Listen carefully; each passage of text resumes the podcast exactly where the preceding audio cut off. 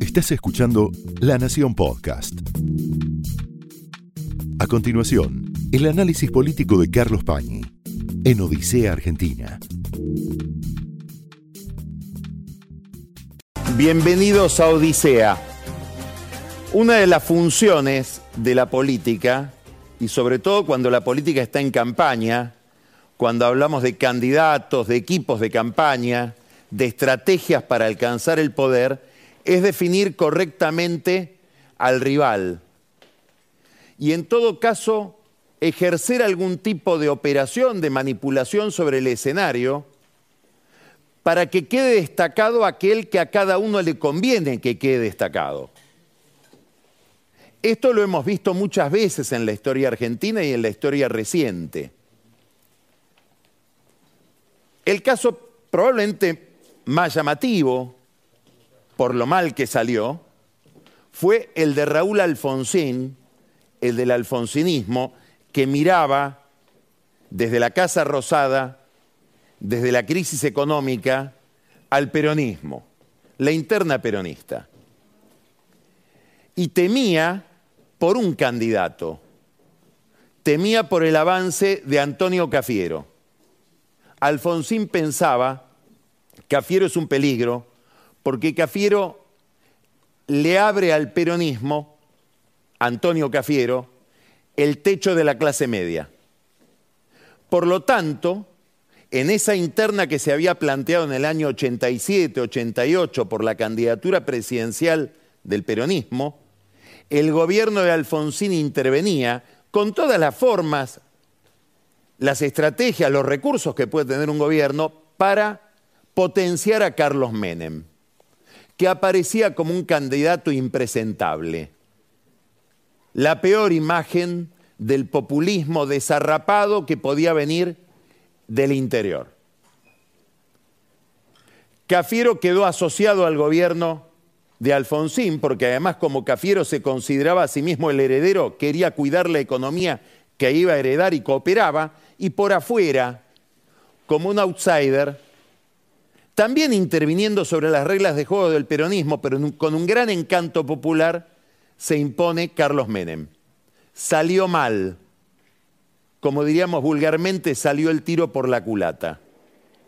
Hubo muchas operaciones de este tipo, de oficialismos, que eligen potenciar a alguien para debilitar al verdadero adversario, aquel al que le tiene miedo. De hecho, en el año 17, en el 2017, el oficialismo, sobre todo el oficialismo bonaerense de lo que en aquel momento era Cambiemos, potenciaba a través de los movimientos sociales y de Alberto Fernández la candidatura de Florencio Randazzo para debilitar la candidatura bonaerense de Cristina Kirchner a la senaduría. Algo parecido, por no decir algo idéntico, ha venido sucediendo en los últimos dos años, o tal vez más de dos años. Este gobierno, pero dentro de este gobierno una figura principal, Sergio Massa, se encargó de potenciar, de proveerle recursos de todo tipo y también candidatos. Después vamos a verlo esto con Daniel Vilota y con Pancho Olivera, sobre todo Pancho nos va a traer la historia de un candidato de Javier Milei que proviene de las filas del masismo, Massa se encargó de potenciar a Milei. ¿Con qué idea? ¿Con qué hipótesis? Con la idea aparentemente razonable de que Milei, un candidato que defiende el mercado, un candidato que defiende la competencia, un, candidato ultracapitalista le iba a restar votos a Juntos por el Cambio. Iba a dañar sobre todo al PRO. Y era verdad, daña al PRO. Tanto que a Macri le cuesta ubicarse en este nuevo escenario que se ha armado con una presencia tan fuerte de Milei. Pero sin embargo, en esa estrategia de potenciar a Milei para dividir a la principal oposición de Juntos por el Cambio, al gobierno, pero sobre todo a Massa, le salió también el tiro por la culata.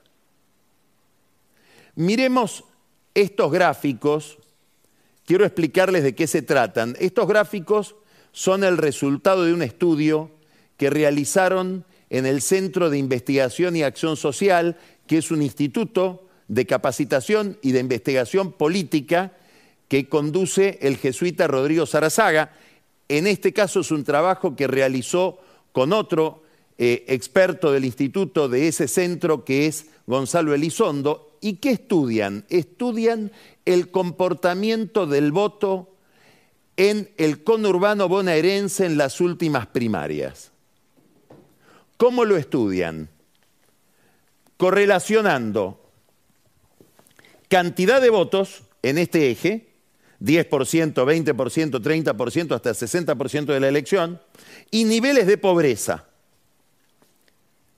Y a partir de esas dos variables relacionadas, van ubicando la, identificación del voto, el comportamiento electoral en los distintos circuitos electorales del conurbano bonaerense, circuitos que a su vez adentro tienen mesas y van viendo cómo votó la gente, combinando eso con, en general, la situación socioeconómica de los votantes.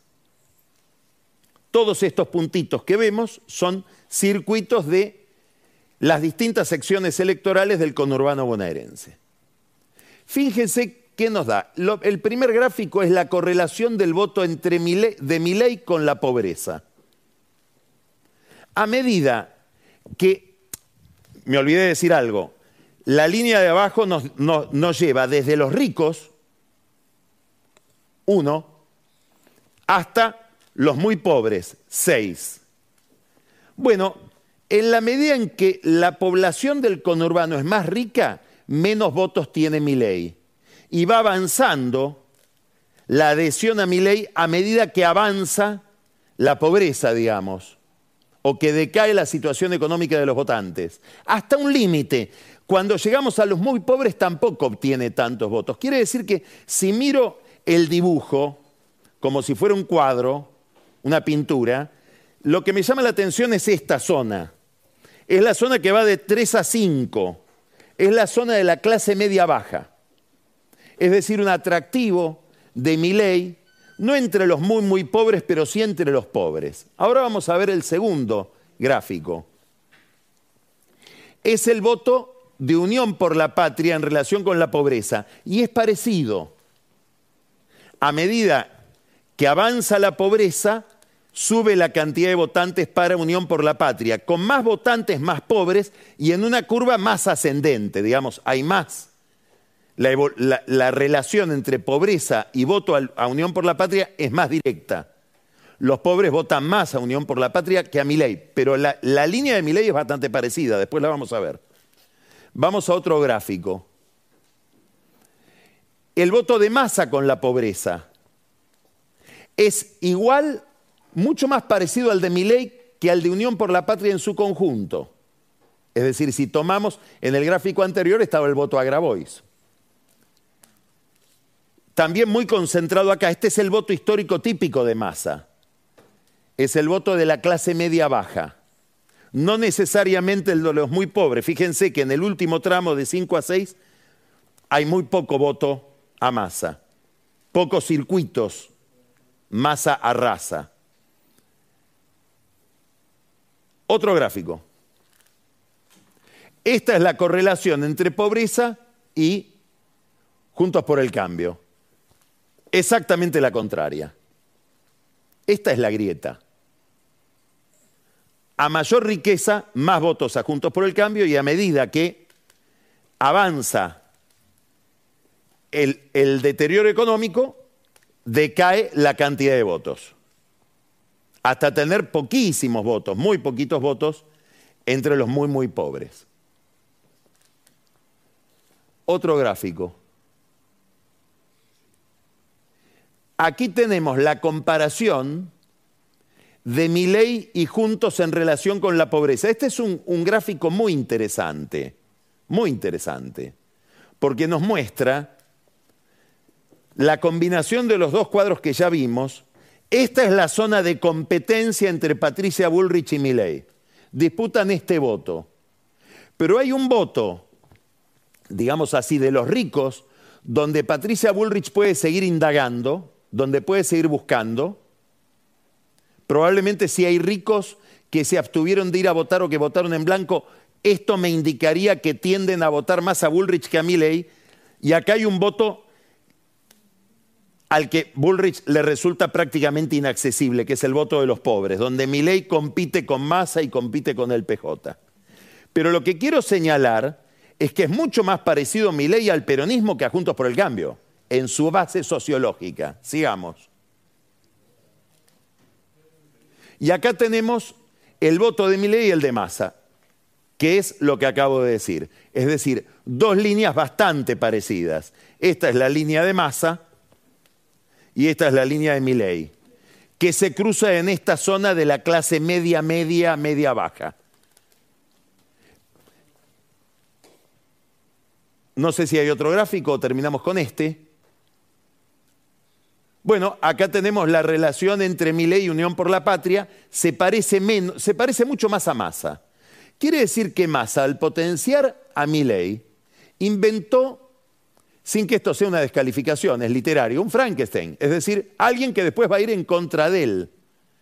Este es el problema central de la campaña de masa y es el problema central de la campaña peronista.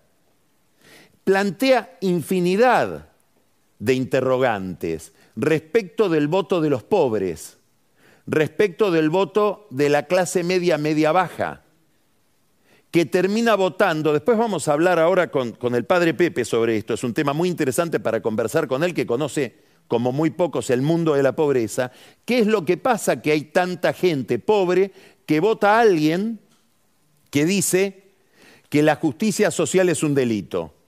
Alguien que está radicalmente en contra del Estado. Es decir, estamos en presencia de un cambio de mentalidad, de un cambio de sensibilidad en los sectores más castigados de la población. Ahí aparece este fenómeno Milei que le quita votos al peronismo y que probablemente desde ese punto de vista beneficia a Bullrich, si es que hay un pasaje importante de votos de masa o del el universo de votantes peronistas a Milei. Es gente que lo escucha porque habla de la escuela austríaca, porque defiende el mercado como una especie de religión, porque cita libros de autores casi filosóficos? Probablemente no. Probablemente gente que lo ve enojado y dice, este está enojado como yo. Este quiere prender fuego todo como yo. Y este le echa la culpa a lo que él llama la casta como yo. La política me hace bullying y él lo entiende. Ahí hay un fenómeno de representación importante en un momento de crisis de representación, donde hubo 11 millones de personas que no han ido a votar y sigue habiendo índices altos de no participación, como se vio ayer en la provincia de Santa Fe, donde arrasó el candidato radical. Esto que mostramos, que lo vimos a la luz de la competencia Milei, Massa, Patricia Bullrich, si lo trasladamos a la provincia de Buenos Aires, abre un interrogante mayor. ¿Y qué pasa si hubiera votos de Kisilov que se transfieren a Grindetti? ¿Qué sucede si Píparo no despega y empieza a polarizarse entre Kisilov y... ¿Puede perder el kirchnerismo la provincia de Buenos Aires? Bueno, ahí hay una preocupación central, sobre todo de Cristina Kirchner y de Máximo Kirchner, primer candidato a diputado de la lista de masa en la provincia de Buenos Aires, que hoy apareció después de mucho tiempo que no aparecía en el acto que hizo Massa con la CGT, a decir que la recuperación del salario era una deuda, y yo pensé va a decir de Macri, no, de Alberto Fernández, del frente de todos, que ya es Alberto Fernández porque ellos ahora se llaman Unión por la Patria. hay un problema enorme en esta elección respecto de los alineamientos sociales con la política y respecto de las lealtades al peronismo. Con una pregunta de fondo. ¿Qué pasa con el clientelismo? Porque se suponía que el peronismo manejaba como una maquinaria clientelar a los votantes como una fuerza física y aparentemente no es así. Todo lo que está cambiando en la Argentina. Esto que sucede en el conurbano, los que comandan la campaña de masa lo ven también en el norte. Después nos va a contar Daniel Vilota qué pasó en Tucumán en esta reunión de masa con gobernadores del norte. ¿Por qué fue al norte? Bueno, fue al norte porque en el norte se, se verifica un fenómeno similar. Mi ley avanza sobre un voto que no es solo el voto de Juntos por el Cambio, es sobre todo el voto peronista y gana en provincias que parecían imposibles de ser arrebatadas a la lealtad electoral peronista. Por eso Massa también convoca a los gobernadores del norte a que se movilicen detrás de su candidatura. Vamos a ver si lo hacen, porque ese gobernador lo que quiere es sostenerse él. Y si el público le pide la boleta de mi ley, le va a repartir la boleta de mi ley hasta donde pueda manejar el voto. Es evidente que por distintas expresiones, con distinto tono, con distintos argumentos, la Iglesia se está manifestando con una preocupación frente a estos fenómenos. Hubo la semana pasada una misa que celebraron el, digamos, conjunto, el grupo de curas villeros que trabajan en las villas de la ciudad de Buenos Aires, del conurbano bonaerense, Hubo curas que vinieron también desde el interior, que trabajan en barrios populares, muy ligados a Jorge Bergoglio. En realidad es un grupo que lo inaugura y lo, y lo, alienta Bergoglio. Una misa con una excusa que es que ley hace aproximadamente dos años tuvo palabras durísimas en contra del Papa, dijo que era la encarnación del maligno en la tierra, lo trató de imbécil, etc. Es decir, insultos a Bergoglio. Eso pasó inadvertido y casi nadie le llamó la atención en aquel momento porque Milei en aquel momento no representaba demasiado políticamente, pero ahora que es el principal candidato surgido de las primarias, enciende una luz de, de alarma importantísima en la iglesia, a tal punto que, encabezados por el obispo Gustavo Carrara, que es el que se encarga de la pastoral de las villas, celebra una misa en la cual predicó la homilía el padre Pepe, con el que vamos a hablar después, alertando sobre mi ley, pero sobre todo sobre la puesta en tela de juicio del concepto de justicia social y el cuestionamiento a lo que estos curas entienden son valores evangélicos. Massa, a quien el macrismo con todo acierto llamaba ventajita, escucha ese mensaje y trata de capturarlo para él dio una entrevista en la TV pública que ahora vamos a mirar con estas declaraciones. Después tomó mate con los curas villeros, le vamos a preguntar a Pepe qué fue todo eso, hizo una especie de video de campaña con esa cebada de mate, pero me interesa esto de masa. Vio al Papa, por ejemplo, en estos días de curas villeros, que dijeron algo interesante, de todas maneras lo dijo acá, de hecho Toto de Bella dijo, los políticos dejaron el terreno libre en los barrios populares, mm. en las villas. Los políticos de partidos tradicionales se olvidaron de nosotros, se olvidaron de la agenda de los pobres y ahí creció mi ley. ¿Coincidís? Más o menos, más o menos. Yo creo que hay, digamos, casos y casos. Eh, estuve tomando mate con, con Toto y con varios de ellos. Con Toto, con Tano, con Bachi, eh, con Pepe uno es, luctuoso, pero hasta diría para un chiste, ¿no? Porque lo resucitó al padre Bachi, que murió durante la pandemia. Aparentemente Massa estuvo tomando mate con el padre Bachi, a quien en las villas lo lloran porque murió por COVID durante la pandemia. Todo por apropiarse de un discurso, el discurso de la justicia social, que parece adquirir más legitimidad en bocas de un grupo de curas que en boca de la política. Ahora, estos curas cuando hacen este pronunciamiento, además de una misa hubo una declaración, y en esa declaración uno de los sacerdotes habló de, se planteó una pregunta respecto de la estabilidad emocional de ley y se preguntó si esa estabilidad emocional le permitía presidir el país, produjo una reacción dentro del episcopado. Entonces aparece ahora el presidente del episcopado, Monseñor Oscar Ojea, que realiza una entrevista con la oficina de prensa del episcopado diciendo básicamente, a mí me interesa, dice muchas cosas, pero básicamente dice dos cosas muy importantes. La primera, rescata el diálogo y aclara todas las veces que pueda aclararlo que la iglesia ni bendice ni critica a ningún candidato, como si tuviera temor a que esta discusión por la cuestión de la justicia social y a estas utilizaciones que hace Massa deje a toda la iglesia embanderada con un sector de la política.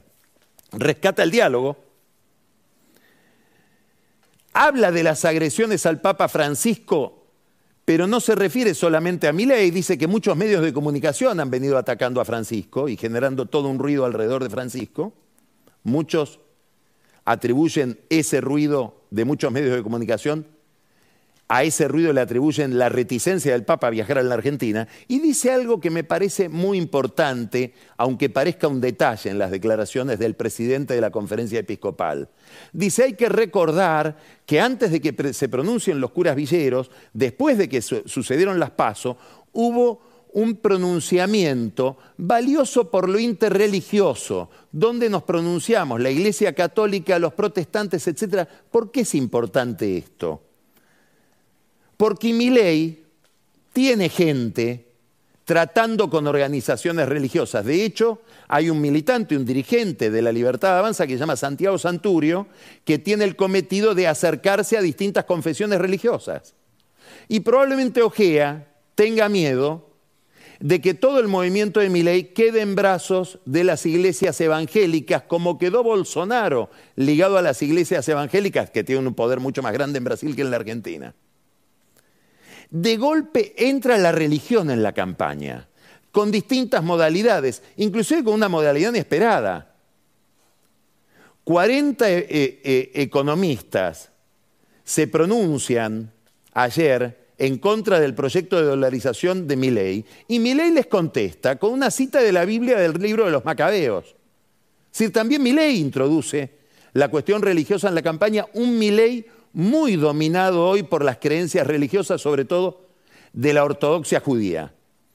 Están pasando cosas inusuales. Está pasando esto que es el voto de los pobres desenganchado de lo que parecería la fuerza política que los tenía como cautivos o que los representaba monopólicamente. Está pasando esta introducción de actores religiosos y de pensamientos religiosos dentro de la campaña y está pasando una consternación, una perplejidad frente a la figura de Milei. Como si hubiera dos almas en Milei. Un alma ultraliberal. Podríamos decir delirantemente liberal. Que plantea que el mercado es la solución para todos, hasta para la asignación de órganos en el mundo de la medicina llegó a preguntarse, y no se lo contestó, si en algún momento la Argentina estará preparada para establecer un mercado de hijos, de niños. Es decir, alguien que piensa el mercado como una religión y que por lo tanto despierta la crítica, el llamado de atención de aquellos que creen que el mercado debe ser subordinado a otra idea del hombre dominada por la solidaridad. Ahí está el padre Pepe y los villeros. Lo señalan por ultraliberal. Ahora, la revista The Economist, que probablemente sea la Biblia del pensamiento liberal internacional desde hace más de un siglo, el catecismo de todos aquellos que piensan en términos liberales es ese medio de comunicación británico, acaba de señalar a Milei por lo contrario, por los rasgos populistas autoritarios que amenazarían, según The Economist, la democracia. Porque ven en Milei reacciones temperamentales, intolerancia frente a la crítica y cosas que son más esenciales al populismo, que en esto no es ni de derecha ni de izquierda. La idea de hacer palanca para hacer política sobre el resentimiento de la gente para redireccionarlo hacia la dirigencia y eventualmente hacia la representación política, la idea de eludir al Congreso si estuvieran bloqueadas sus iniciativas mediante una apelación directa al voto popular. La idea de relacionarse con la gente a través de las redes sociales y hablar de que los medios que lo critican son medios ensobrados. Todo esto forma parte de la caja de herramientas de cualquier líder populista. Es como si en mi ley convivieran juntos, mirado en términos brasileños, Bolsonaro y Paulo Guedes que era el ministro de Economía ultraliberal de Bolsonaro. Y eso produce un desconcierto que hace que a Milei le tiren de los dos lados, pero hace también que Milei tenga un voto transversal.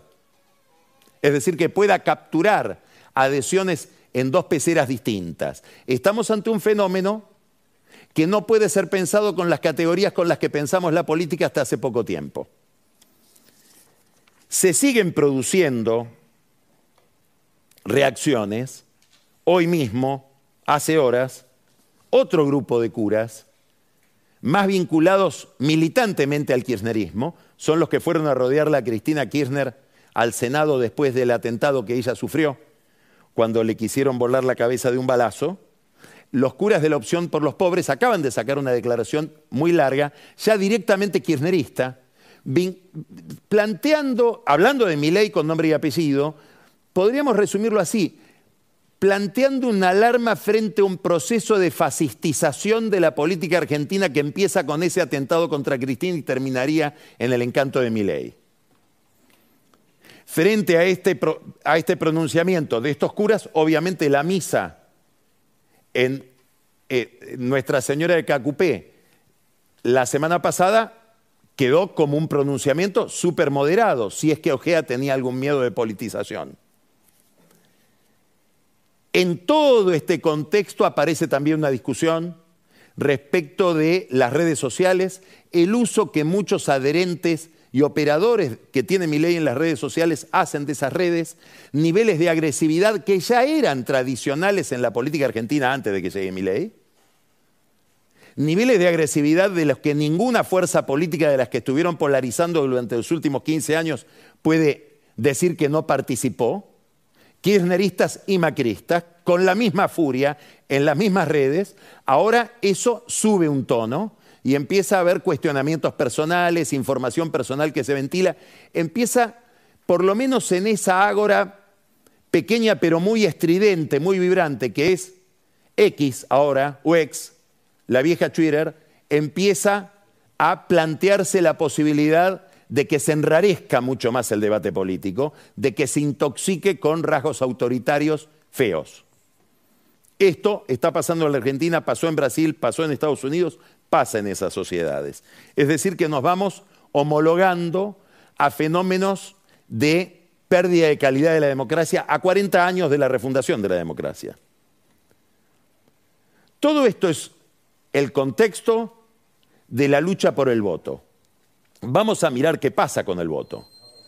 Vamos a mostrar un estudio del Observatorio de Psicología Social Aplicada al que ya hemos recurrido varias veces. Es un muy buen instituto de la Facultad de Psicología de la, Universidad de Buenos Aires. Esto lo obtenemos gracias a Pablo Fernández, que es uno de los académicos que forma parte de este instituto. ¿Qué vamos a mirar en este? Me gustaría ver el siguiente y después volver a este. A ver si podemos. Este. Intención de voto a presidente. Según este instituto, en el voto general, Milei hoy estaría en 31%, más en 28,6% y Patricia Bullrich en 23%. 33, 28, 23. Si vamos a los votos válidos, que son los que cuentan para la elección general, no se cuenta ya el voto en blanco, por lo tanto, eh, como, la muestra es más pequeña, alcanzar porcentajes más altos es más fácil. Lo tenemos a Milei en 37, a Massa en 32 y a Bullrich en 26. Si uno estos datos los combina con los datos de abajo, cambia la imagen. ¿Por qué? Porque Milei es el que todavía tiene un techo más alto, 49% de gente que estaría en general dispuesto a votarlo, aunque hoy no diga que lo vota, digamos, de gente que no lo rechaza. Massa tiene un piso alto de 28, pero un techo de 39, mucho más bajo.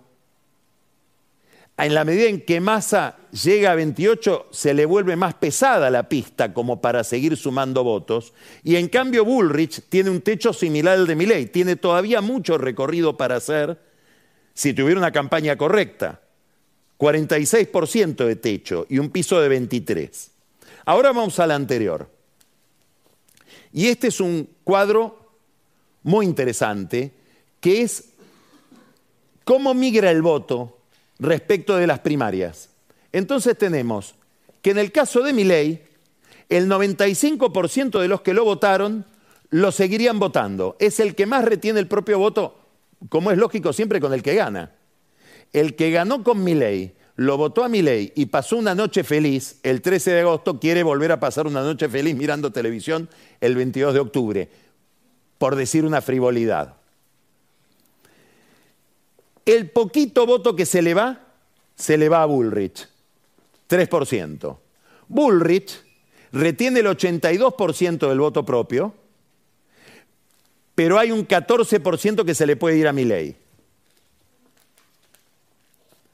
Ahora, el que votó a la reta, acá hay un problema para Bullrich, el 63% vota a Bullrich, pero el 10% vota a Massa. La reta está trabajando sobre ese voto. Perdón, Massa está trabajando sobre ese voto de la reta y está trabajando sobre la interna de Juntos por el Cambio. Yo no sé hasta dónde son inocentes las declaraciones de dirigentes importantes, muy calificados y muy entendidos de este juego, como Emilio Monzó, cuando ya desde ahora dice, si hubiera un balotaje entre Massa y Milei, yo votaría a Massa. Habrá que ver qué opinó Patricia Bullrich de, ese pronóstico tan prematuro. Acá hay un voto que Massa está buscando. Y hay un 9% que se va de la reta a mi ley. Y hay un 16% de la reta que no está decidido. Acá hay una pelea. 16% de los votos que sacó la reta. Massa retiene mucho, 92%, un 2% se le va a mi ley.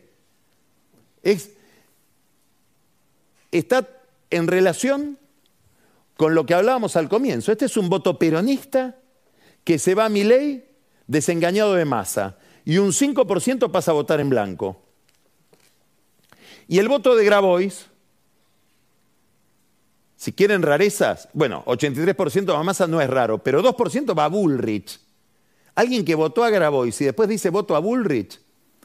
A Schiaretti va el 2%, a Milei va el 1%. Y lo que parecería más lógico es insignificante, que el voto de Grabois vaya al trotskismo de Miriam Bregman. Schiaretti pierde muchísimo. Acá, acá hay una gran cantera para ir a buscar. Pueden buscar todos. A Massa le va el 21%, a Bullrich el 15%. Y Massa obtiene muchos votos de los otros candidatos pequeños, digamos, que no entraron, no, obtuvieron el piso suficiente para entrar en la competencia. Ahora miren esto el voto en blanco, 20% de los que votaron en blanco irían a Massa. Si esto es así, Massa acá está haciendo una buena campaña. Pero el 25% de los que no fueron a votar irían a votar a Milei y el 24% a Massa. Acá hay evidentemente una polarización de los desencantados, un problema para Bullrich. Gran radiografía del observatorio de Psicología Social de la UBA, de la Facultad de Psicología, que nos muestra esto otro. Bueno, estos son los escenarios de balotage. Todavía es muy hipotético esto. Un balotaje entre Milei y Massa lo gana ampliamente Milei, 51-31. Un balotaje entre Milei y Bullrich y deja mucho que no sabe. Pero el balotaje entre Milei y Bullrich es interesante, porque hay 35% que no decide. Esta es una muy buena noticia para Bullrich, a pesar de que en principio lo gana Milei. Y un balotaje entre Bullrich y Massa lo gana Bullrich con un porcentaje de 17% que todavía no sabe. Es decir, acá hay, esto nos indica que en un escenario de balotaje Massa la pasa mal porque hay una gran voluntad de cambio, que lo venimos diciendo desde hace mucho tiempo, de ruptura con este gobierno. Ahora miren esto otro que interesante, de la misma encuesta, los motivos del voto. ¿Por qué la gente vota a uno u otro candidato? A ver si los podemos ver. A mi ley, porque me da más esperanza de salir de la decadencia, el 60%, por sus propuestas económicas 55%, porque quiero probar con alguien nuevo, que no está contaminado por la vieja política 38%. ¿Por qué las razones por las cuales menos se lo vota? Porque es el único que no fracasó. Claro, nunca estuvo. Porque va a terminar con la ideología de género. Y por descarte, porque es el menos malo.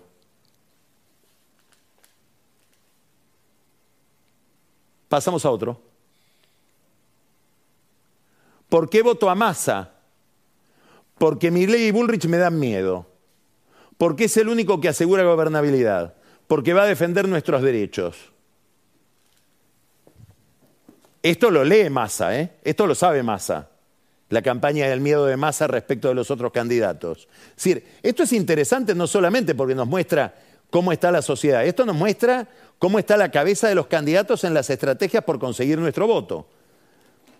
¿Por qué las razones por las cuales menos se lo vota? Porque va a enfrentar a la derecha, o sea que lo que prometen Cristina, Máximo Kirchner, etcétera, nadie lo cree, que Massa vaya a enfrentar a la derecha. Por sus propuestas económicas, bueno, es bastante obvio, a pesar de que es el ministro de Economía, porque creo que si es presidente se separará del kirchnerismo y hará un buen gobierno. Esto lo cree también solamente el 3% de los votantes de Massa. Y vamos a los votantes de Bullrich. Asegura un cambio con gobernabilidad del 60%. Acá es donde apunta Bullrich y muestra equipos. Da esperanza de salir de la decadencia, 40%. Esto se superpone con mi ley, porque va a tener respaldo en el Congreso para hacer los cambios que propone. Es prácticamente lo mismo que el, 60%. Es decir, hay un enorme porcentaje de las razones más importantes por las que se la vota a Bullrich es la gobernabilidad, o la razón más importante. Por, la cual, ¿Por qué casi no se la vota? ¿Por sus propuestas económicas? Melconian. ¿Porque me gusta su personalidad? ¿O porque es una nueva líder? Chocolate por la noticia, la conocemos hace muchísimo tiempo en la política Bullrich. Este es el panorama del, del votante, frente al cual esto es la demanda. Frente a esta demanda se mueve la oferta, se mueven los candidatos. ¿Y qué están tratando de hacer los candidatos? Para captar el voto, para captar el voto del, del, que no fue a votar, del voto en blanco, el voto del que está rezagado como Schiaretti. Cada uno trata de sacarse de encima su mochila. Bullrich, que dice, tal vez en una formulación de la que ahora está arrepentida, que Macri busque su lugar. No podemos quedar esperando a que Macri decida qué quiere hacer.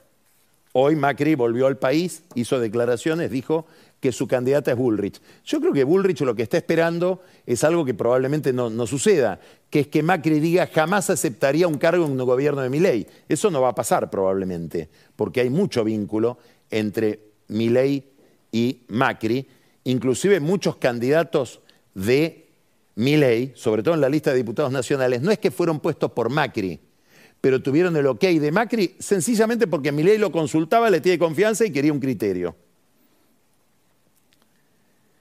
Macri a sus íntimos, ¿qué les dice? Ya estoy harto. Que me diga ella qué es lo que quiere y yo lo hago. Porque todo lo que hago cae mal. Bueno, ya lo decía Felipe González, el expresidente es un jarrón chino, valiosísimo, pero uno no sabe dónde ponerlo. Esto es lo que le pasa hoy a Patricia Bullrich y a Juntos por el Cambio con Macri. Massa ya dijo que los de la generación de él, los que tienen 50 años, tienen que empezar a hacer su vida porque ya no tenemos a nadie arriba. Cristina, teléfono. ¿Cómo no tenemos a nadie arriba, Massa?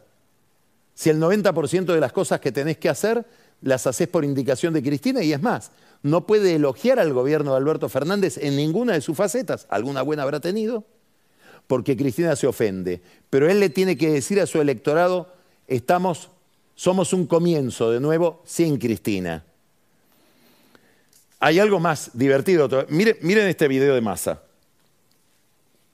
Y lo tenemos que decir aunque estemos en la televisión pública y aunque tengamos simpatía por el gobierno, también hay cosas en las que el gobierno está en deuda y tiene que pedir perdón. Bueno, es que hay un desafío que me parece que es cómo le explicas al que te votó en 2019, por ejemplo, con mucha esperanza, de, bueno, ¿sabes qué? Dame otra oportunidad más. Y al que no te votó también, ¿eh? Porque por ahí no le gusta a Milay Burrich. Pero es que lo primero que tenemos que hacer es pedirle disculpas.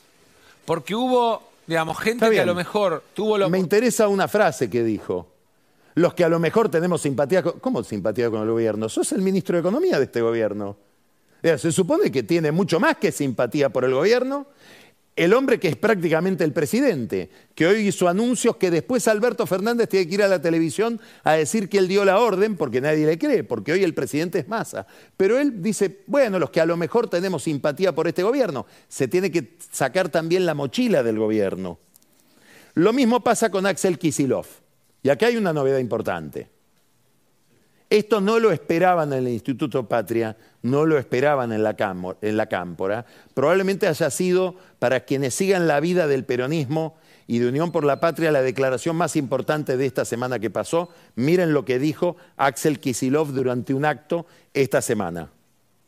Nosotros que somos parte del peronismo, uno dice, bueno, Perón, Evita, Néstor y Cristina, pero eh, no tengo ninguna duda de que son los momentos más gloriosos que vivió nuestro país, pero creo que tenemos que ir dándole un carácter de época nuevo. Tienes ya tu fillo a esas bandas de rock ¿no? que tocan los viejos grandes éxitos. Y uno, y uno sabe, pero bueno, va a haber que componer, muchachos. Va a haber que componer. Una nueva, no una que sepamos todo. ¿A quién le está hablando? ¿Le está hablando a Cristina Kirchner? ¿Le está hablando a la Cámpora y Máximo Kirchner? Que quedaron envueltos en llamas cuando vieron estas declaraciones. Nace nada menos que en la provincia de Buenos Aires, alrededor de la candidatura de Kisilov, un experimento post-kirchnerista. ¿Qué pasaría si Kisilov gana la provincia de Buenos Aires y se convierte con Yarlora casi en los dos únicos gobernadores importantes del país representando al peronismo. ¿Va a lograr Kisilov lo que promete y no logra Massa? Jubilarla a Cristina. Interesantísima la declaración de Kisilov. Un Kisilov sobre el que esta semana llovió lluvia ácida desde Estados Unidos. La jueza Loreta Presca, como todos sabemos, le concedió al fondo Burford todo lo que el fondo pidió. Probablemente algunos expertos en derecho civil y comercial o en derecho comercial americano dicen que ha sido probablemente la sentencia más cara que haya concedido, que haya decidido un tribunal de New York en su historia. La más concesiva respecto del demandante, con frases muy peyorativas frente a Carlos Zanini, que es el que pensó la estrategia de estatización de IPF y es el que ahora la tuvo que defender como procurador del Tesoro delante de Presca. Y frases extraordinariamente peyorativas, burlonas, respecto de Kisilov, solamente, sobre todo cuando Kisilov dijo en el Congreso, no vamos a ser tan tontos de respetar el estatuto de la empresa. Un abogado, lo mencionamos en su momento, en abril hablamos de esto aquí en Odisea, Edwards Carvalone, que trabajó para el gobierno en la discusión de este problema que es la demanda del Fondo Burford, le escribió al gobierno y a los abogados del gobierno un mail para reclamar honorarios y en ese mail, que es el único mail que quedó dando vueltas por el Estado porque se habían destruido toda la documentación de todo este caso IPF, los, los la destruyeron cuando se fueron en el 2015, dice, para probar que él había trabajado, dice, acuérdense que yo les dije, no le reconozcan derechos a Repsol, no reconozcan que Repsol deje por escrito que renuncia a derechos que tendría por la forma en que se estatizó, porque van a venir otros, los eskenazi, que le venden sus derechos a Burford, pidiendo lo mismo. Es lo que sucedió. Nadie lo escuchó. La torpeza, la mala praxis es tan grande que uno termina creyendo lo que parece imposible, y yo creo que al final es imposible, que es que toda la maquinaria kirchnerista haya trabajado para que los eskenazis puedan cobrar a través de Woolford los 2.000, 3.000 millones de dólares que pueden llevarse después de haber entrado a IPF sin poner un dólar. Esto no es un conflicto, esto es un divorcio. El contador Víctor Manzanares declaró en la justicia delante del juez Bonadío, en la causa Cuadernos, que a él, Daniel Muñoz, el secretario de Kirchner, le contaba que los bolsos llenos de plata de Kirchner los manejaba después Sebastián Eskenazi, del Banco de la Provincia de Santa Cruz, que es el que termina beneficiándose con la obtención sin plata del 25% de la compañía y que estaría detrás de Burford. Los Eskenadis, si dicen que no, tendrían una forma de demostrarlo. Podrían prometer ahora que cualquier remuneración que reciban por esta causa la donan a IPF sin cargo. Sería una buena forma de demostrar que no tienen nada que ver.